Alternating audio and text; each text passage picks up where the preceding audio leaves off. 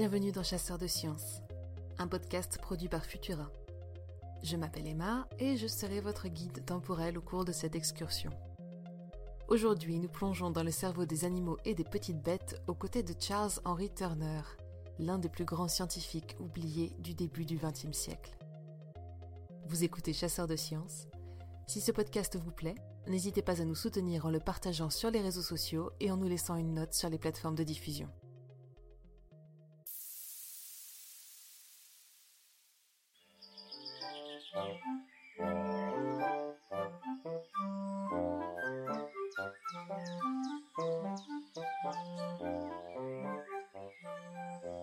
Le soleil d'été 1910 cogne fort au-dessus de la ville de Saint-Louis, Missouri, mais Charles Turner n'en a cure.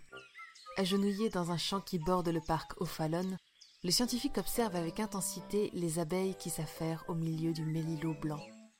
Ces dernières semblent ostensiblement ignorer les cinq disques rouges enduits de miel qu'il a soigneusement disposés au niveau des herbes sauvages. Les oreilles pleines du bourdonnement des travailleuses, il tente désespérément de les attirer lui-même vers ses fleurs artificielles, en vain. Cela fait deux heures qu'il est là, et il redoute que son étude ne se solde par un échec. Soudain, une ouvrière vient se poser sur le rebord de l'un de ses disques, juste sous ses yeux. Elle est rapidement rejointe par une seconde et Turner se réjouit de les voir toutes deux absorber le précieux liquide. L'expérience peut commencer. Le lendemain, à 8 heures du matin, le scientifique retourne sur place pour découvrir que deux des disques ont été entièrement vidés de leur stock de miel et que ces sujets ont même été jusqu'à emporter une partie de leur papier rouge encore imbibé de sucre. Enthousiaste, il accroche six nouveaux cercles rouges identiques aux précédents et six bleus pour leur part dépourvus de récompense. Immédiatement, les abeilles arrivent par nuées pour butiner avec frénésie les coquelicots artificiels de Turner.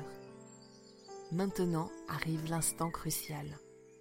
Après un quart d'heure de ce manège aérien, alors que les travailleuses repartent vers la ruche pour y déposer leur butin, le chercheur se saisit de l'une des cibles rouges et la remplace par un cercle bleu dans l'espoir de répondre à la question qui le taraude. Les abeilles sont-elles capables de distinguer les couleurs? Les secondes passent, puis les minutes.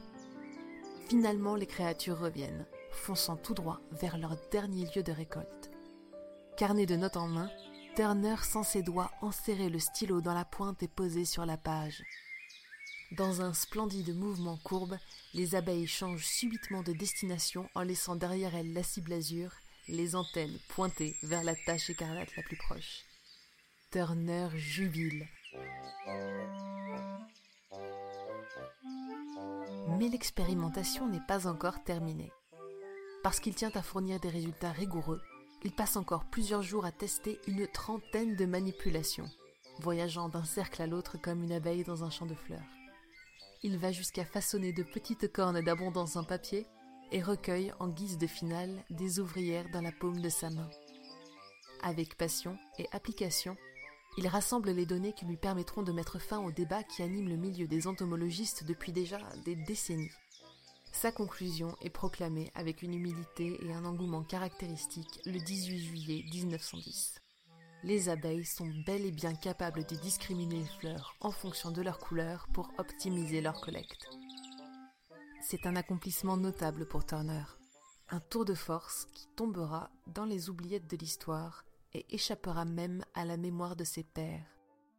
Car à l'époque, un autre type de discrimination basée sur la couleur est en train de se jouer.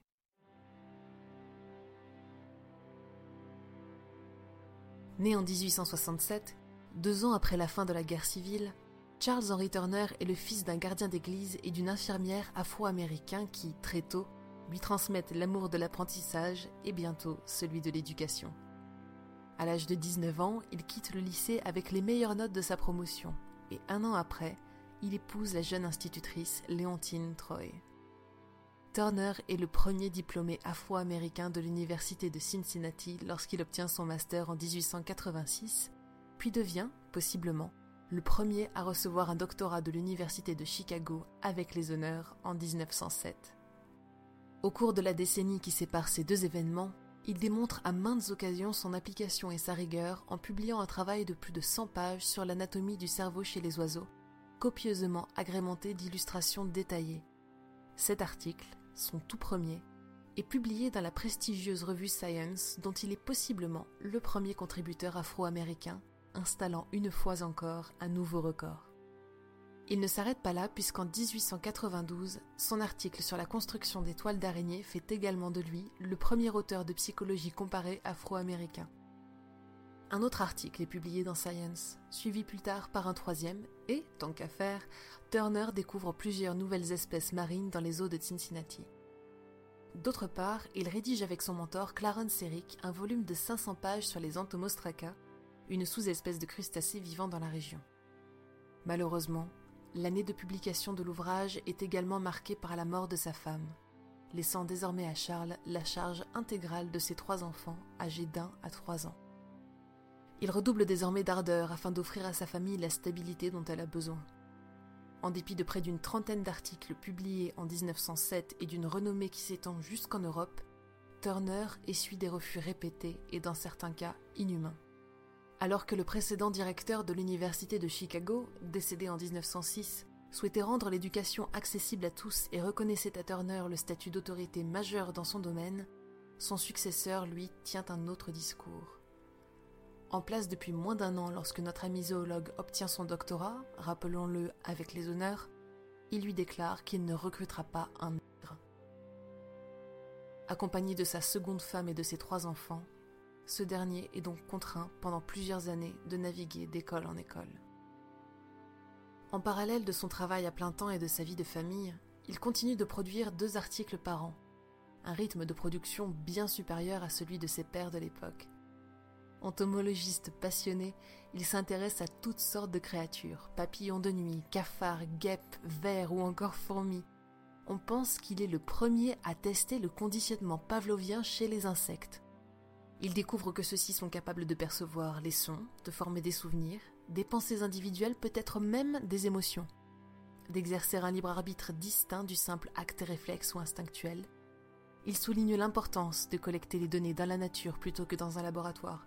Il instaure une méthodologie rigoureuse incorporant des conditions contrôle, bref, à travers sa soif de savoir, sa rigueur et son enthousiasme, Turner offre une contribution unique à sa discipline et nous invite à voir les insectes comme bien plus que de simples nuisibles sans cervelle.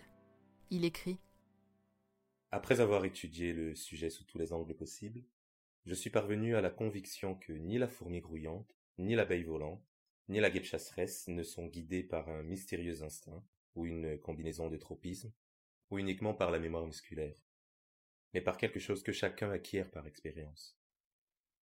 À l'âge de 41 ans, Turner s'établit enfin au lycée Sumner de Saint-Louis, le premier lycée afro-américain fondé à l'est du Mississippi. Il sait pertinemment qu'il ne s'y verra pas accorder de temps libre pour ses recherches, que son salaire de 1080 dollars par an lui permettra à peine de subvenir à ses besoins, que la charge de travail sera lourde et ingrate, mais ainsi qu'il l'exprime. Je sens qu'on a besoin de moi ici, et je peux y faire tellement pour mes semblables. Dès 1897, Turner produit plusieurs articles sur l'égalité des droits et l'accès à l'éducation. Cette dernière constitue selon lui la clé qui mettra fin au racisme dont lui et sa communauté sont victimes et motive son envie d'enseigner dans des écoles accueillant des étudiants afro-américains.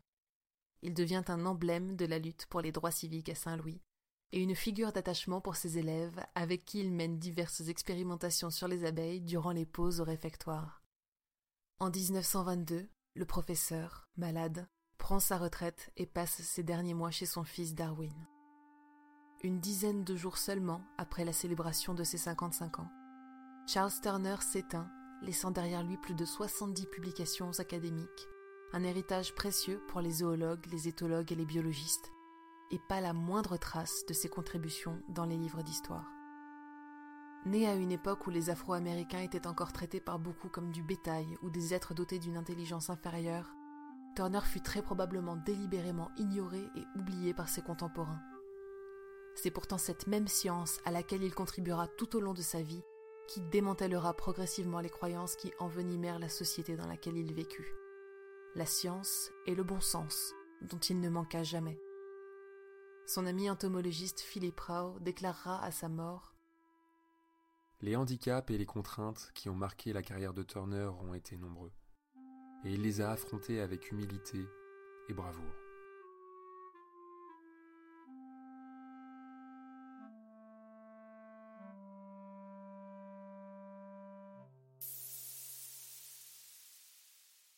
Merci d'avoir écouté Chasseurs de Sciences. La musique de cet épisode a été composée par Patricia Shellad. Au texte et à la narration, Emma Hollen. Merci à Daryl Fantasy, qui prête sa voix à Charles Turner, et à Guillaume Collen, qui prête la sienne à Philippe Rao. Si vous appréciez notre travail, n'hésitez pas à nous laisser un commentaire et 5 étoiles sur les plateformes de diffusion pour nous soutenir et améliorer notre visibilité. Vous pouvez aussi vous abonner sur Spotify, Deezer et Apple Podcast pour ne plus manquer un seul épisode. Quant à moi, je vous retrouverai bientôt pour une future expédition temporelle dans Chasseurs de Sciences. À bientôt.